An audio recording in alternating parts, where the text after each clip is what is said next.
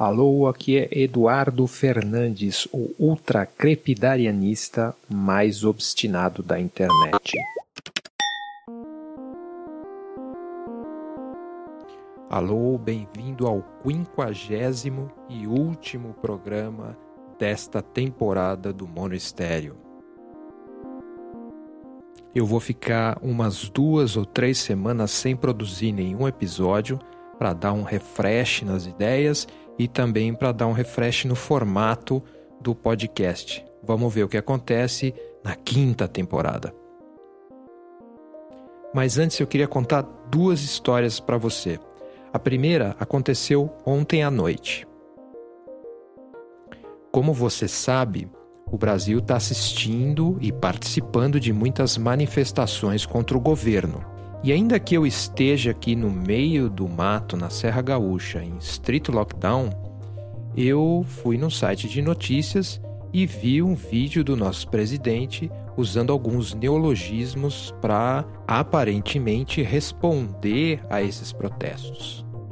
E ainda que eu acredite que o presidente seja capaz de ter dito aquelas coisas mesmo, eu olhando o vídeo eu fiquei com um pé atrás porque o vídeo era meio estranho, o fundo tinha um verde meio esquisito, alguma coisa ali não encaixava bem. Eu fiquei pensando, será que isso é fake news, alguma montagem, algum tipo de. Eu não sei. E daí eu olhei a, a notícia da manifestação e embaixo essa coisa que parecia uma provocação. O jeito como foi montado no site dava a entender que era uma provocação mesmo que estava acontecendo ali. E obviamente isso despertou uma certa raiva em mim. Dava vontade de chegar e comentar o assunto e dizer como esse presidente fala isso agora, em falar com alguém e despejar uma certa raiva, uma certa indignação. Foi aí que eu me dei conta de como estava funcionando a minha mente naquele momento não era só uma questão de indignação, era uma questão de reação. E eu já tinha um template, um hábito ali formado de como reagir a essa situação midiática. Eu, obviamente, não estou checando aí o que está acontecendo nas redes sociais e nos sites especializados, mas eu posso imaginar que muita gente foi efetivamente enganchado por essa mesma sensação, esse mesmo mecanismo, esse mesmo hábito que aconteceu comigo ontem à noite. Então eu imagino que enquanto eu estou aqui falando com vocês, a internet deve estar borbulhando de reações muito raivosas contra essa situação midiática. E eu não sei se eu estou sendo claro aqui no que eu estou querendo enfatizar. Não são só as manifestações. Não é só a reação do presidente. Não é só o Covid acontecendo, as mortes e tal. É também uma situação midiática. A montagem da informação na home de um site, a recepção que a gente tem dessa informação e da forma como ela é montada. Porque esse momento do Covid é suficientemente traumático. Porém, cedo ou tarde, isso vai mudar. Alguma coisa aí vai acontecer que vai levar a gente para outros níveis de sociabilidade e economia e relações sociais. Porém, existe um outro fenômeno aqui que é possível que ele fique muito mais tempo com a gente, que é esse hábito que a gente está criando ao usar as tecnologias de interação social. Em outras palavras, o que eu estou querendo dizer é que toda vez que a gente twitta, toda vez que a gente faz um vídeo no YouTube, toda vez que a gente faz um podcast como esse, a gente está reforçando um padrão, um jeito de se comportar e de reagir com as informações que chegam para a gente. E não só isso, a gente também está reforçando um padrão de aquisição de informação, de como a gente recebe aquela informação, até que ponto a gente lê, como a gente processa, quais são as armadilhas, os estímulos culturais que estão entrando nas nossas mentes e com os quais a gente reage. A gente não deve entender a nossa relação com a mídia como uma coisa estática, como uma coisa que a gente nem pensa sobre o assunto, é só acontece. Tudo que a gente faz nas mídias criam padrões, hábitos e estilos que a gente vai desenvolvendo ao longo do tempo. E isso pode ficar mais tempo com a gente até do que o Covid, até mais tempo do que o nosso atual presidente.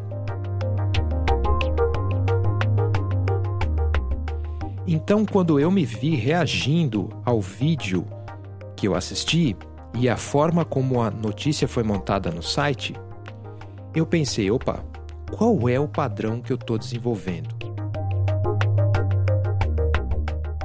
Porque, por pior que seja, cedo ou tarde esse presidente vai passar. Cedo ou tarde o Covid vai se transformar. Mas esse padrão, será que no futuro eu vou ter que continuar com ele? No que esse padrão vai se transformar?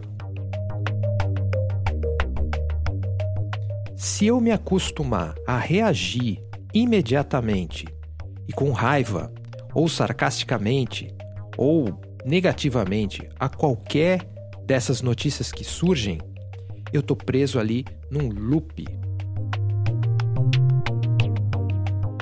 E é isso que alguns autores estão chamando da política memética. Ou seja, os políticos aprenderam a utilizar aquelas coisas que vieram lá dos anos 90 da internet, aquela cultura dos memes, aquela história das brincadeiras, das reações humorísticas, ou então das provocações, e usar isso como instrumento de política. As empresas, tanto as jornalísticas tradicionais quanto as famigeradas redes sociais, e até mesmo autores importantes algumas pessoas que realmente estão pensando, tentando encontrar saídas para a situação do país, também estão se acostumando a usar essa lógica memética da provocação, do sarcasmo, da uma certa violência intelectual, também estão começando a incorporar isso nos seus métodos, e isso se diluiu de uma forma a se tornar um pouco que a norma. É meio que normal isso hoje em dia.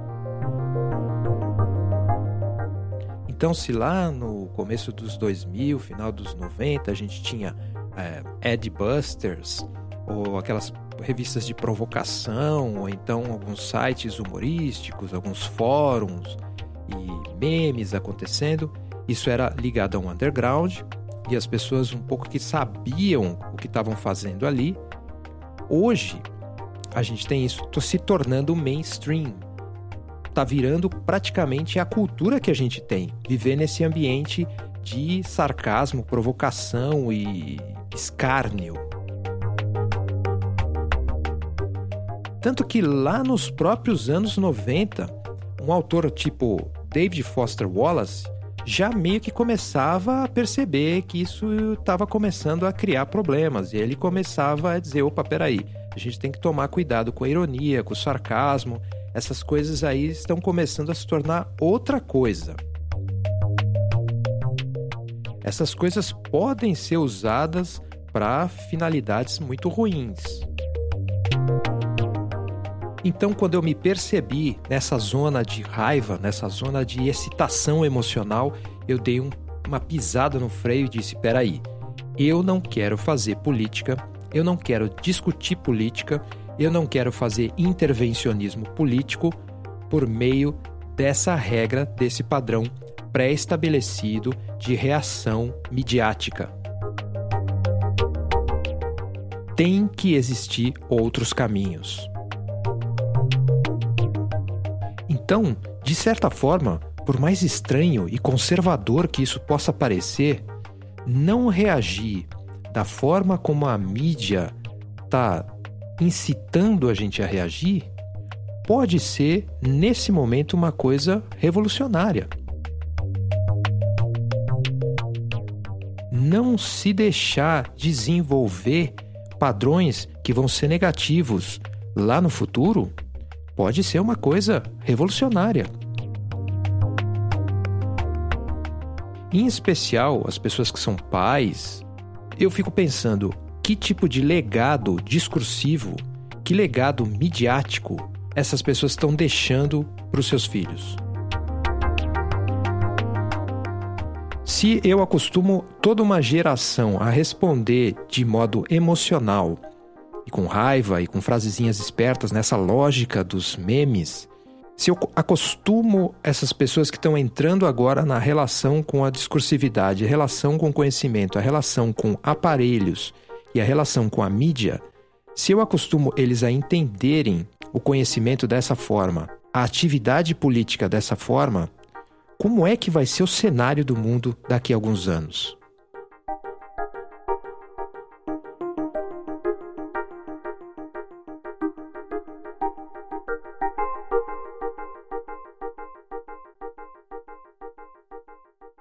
E a segunda história que eu tenho para compartilhar aqui é de um dos meus assinantes e uma das pessoas que colaboram comigo aqui no podcast. Aliás, muito obrigado a todos vocês que fazem isso.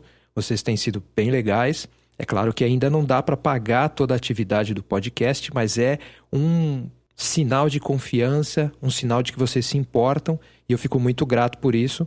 Assim como todo mundo que escreve, ou ouve ou compartilha, muito obrigado por isso.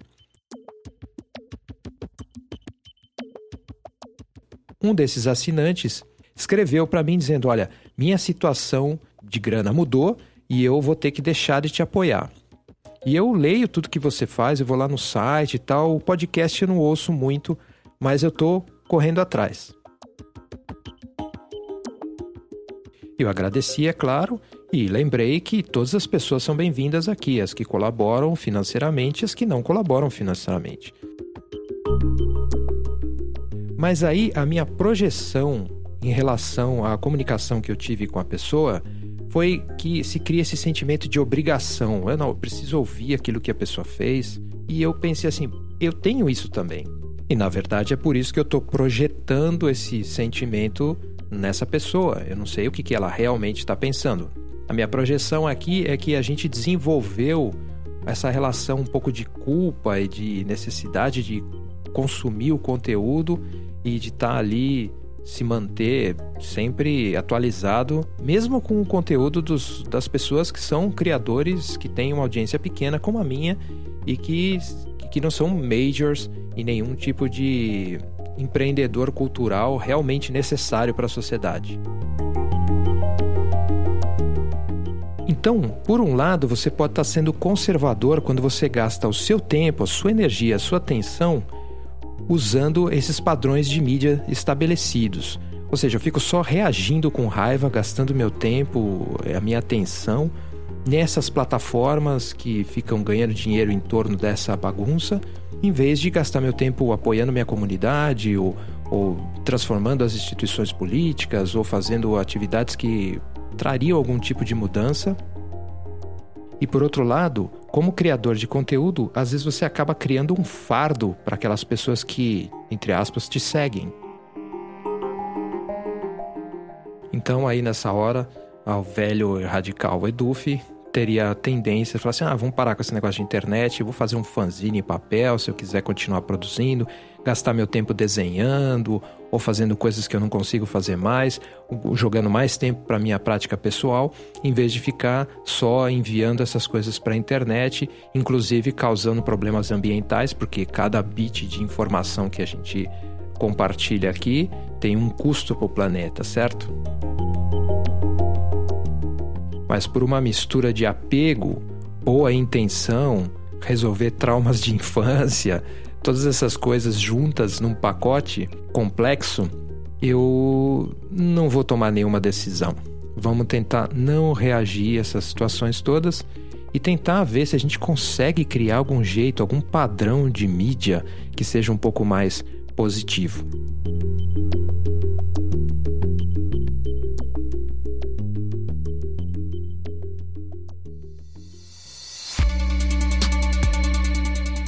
Esse foi mais um episódio do Mono Estéreo, produzido por mim, Eduardo Fernandes.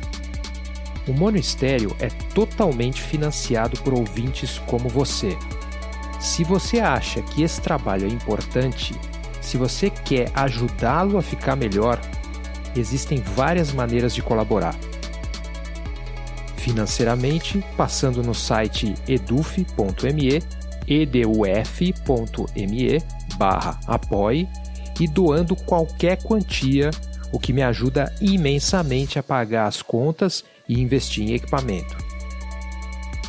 Pode também ajudar na divulgação, fazendo reviews e compartilhando os episódios nas plataformas que você usa para ouvir podcasts.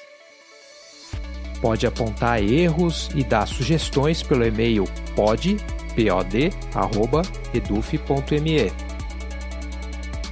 Também pode comprar pelos links de afiliados quando eles aparecerem nas notas do show.